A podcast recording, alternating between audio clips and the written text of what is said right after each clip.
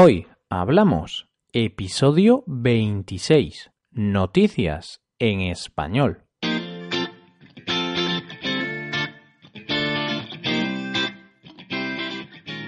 Bienvenidos a Hoy Hablamos, el podcast para aprender español cada día. Ya lo sabéis, publicamos nuestro podcast de lunes a viernes. Podéis escucharlo en iTunes, Stitcher o en nuestra página web hoyhablamos.com.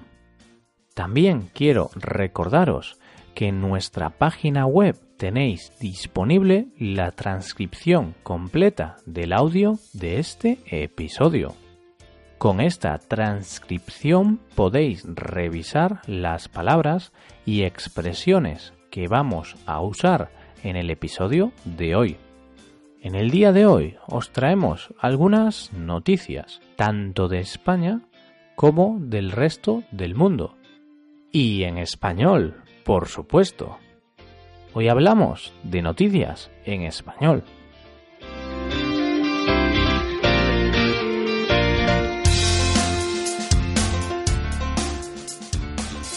El primer suceso del que os hablamos hoy ha tenido lugar en un zoo francés. Se trata de la muerte de un rinoceronte a manos de unos cazadores furtivos en un zoo francés a tan solo 40 kilómetros de París. Se llama cazador furtivo a la persona que caza sin autorización de forma ilegal y oculta. Lo particular de esta noticia es el lugar en el que ha sucedido el hecho. Los cazadores furtivos suelen actuar en selvas o parques nacionales. Y parece que desde ahora, aunque parezca imposible, también actúan en zoológicos.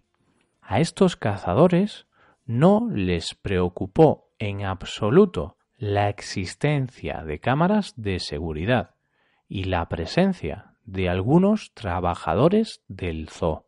Parece ser que los cazadores entraron a la jaula de los rinocerontes de madrugada.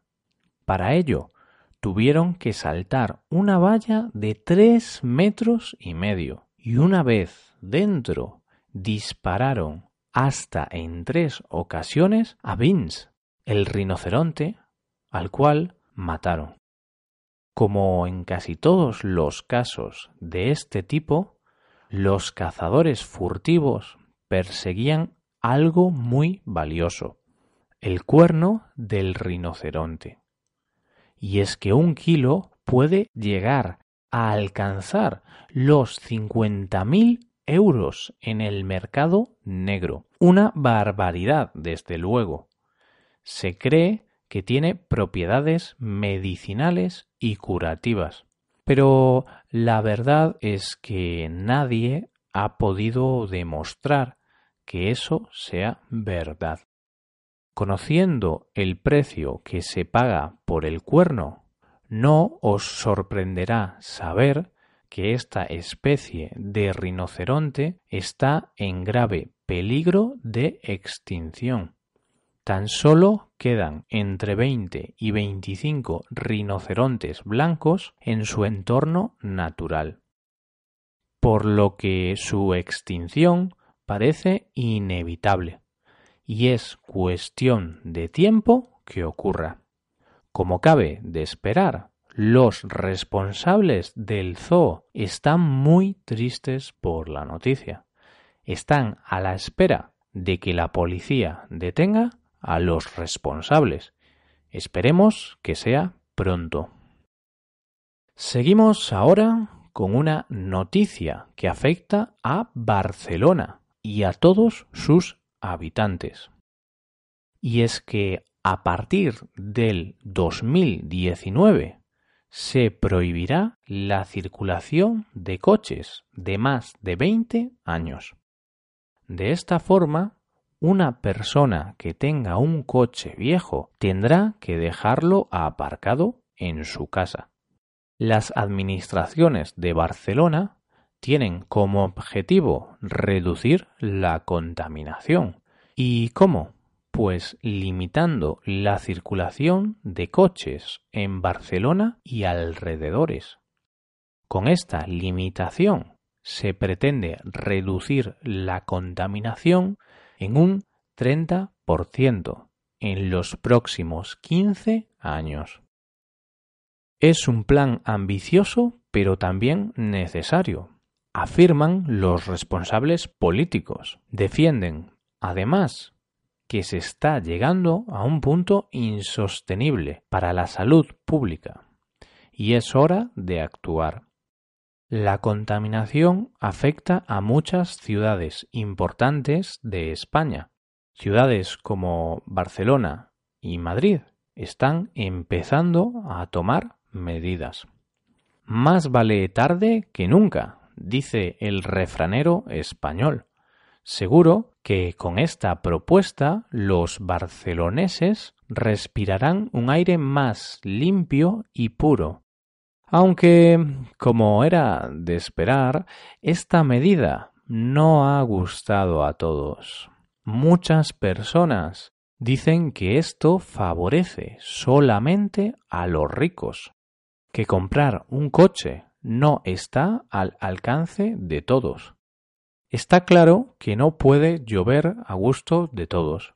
Es decir, lo que para unos es algo bueno para otros no lo es tanto. Quizá la solución a este problema puede ser el transporte público. Para favorecer su uso, se va a crear un título de transporte público gratuito de tres años. Las personas que se podrán beneficiar serán aquellas que decidan no utilizar más su viejo vehículo. Seguro que esta propuesta empuja a mucha gente a utilizar el transporte público. Pasamos ahora a una noticia que seguro que os sorprende. Según dos expertos en animales salvajes, si tu gato tuviera el tamaño de un león, te comería. Puede ser que tras escuchar este episodio no vuelvas a mirar a tu gato con los mismos ojos. Os lo advertimos. Puede parecer una locura, pero según Beverly y Derek Hubert, mm, lo siento si pronuncio mal su nombre, porque no son españoles, como podéis ver. Bueno, según estos expertos en animales salvajes, los gatos y sus familiares salvajes, como los leones o tigres, tienen mucho en común, más de lo que nos podemos imaginar. Estos especialistas en felinos llevan media vida trabajando para el National Geographic y ahora presentan un documental que compara algunos comportamientos de estos animales. Para llevar a cabo este documental han estado grabando durante un tiempo a Smokey, el gato de su vecino, y aseguran que han descubierto cosas asombrosas respecto a su comportamiento. Este matrimonio asegura que la principal diferencia entre un gato y un león es el tamaño. Para ello, Basta con observar a un gato intentando cazar a un pájaro en el jardín. Afirman que sus movimientos son muy parecidos a los de un león intentando cazar una cebra.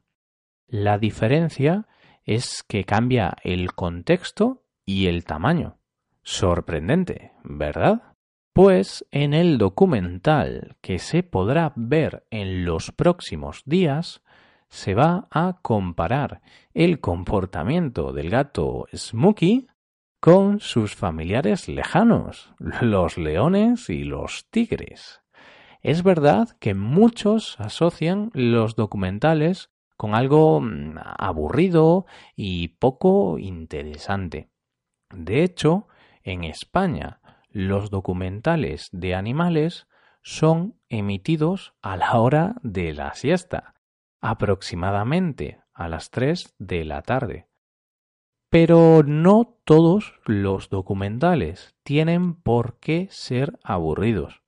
Hay muchos de gran valor educativo y muy entretenidos. Y este documental que comenta la noticia tiene muy buena pinta. Yo no me lo pierdo. Y ya estamos acabando por hoy. ¿Qué os parecen estas noticias? ¿Os han gustado?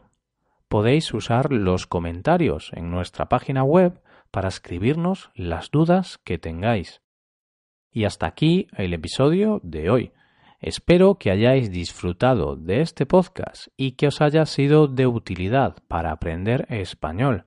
Si queréis ayudar a la creación de este podcast, sería ideal y magnífico que dejarais una valoración de 5 estrellas en iTunes.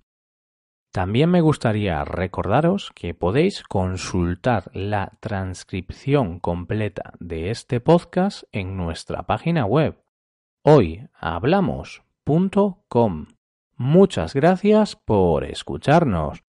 Nos vemos en el episodio de mañana, donde hablaremos de cómo aprender español. Pasad un buen día. Hasta mañana.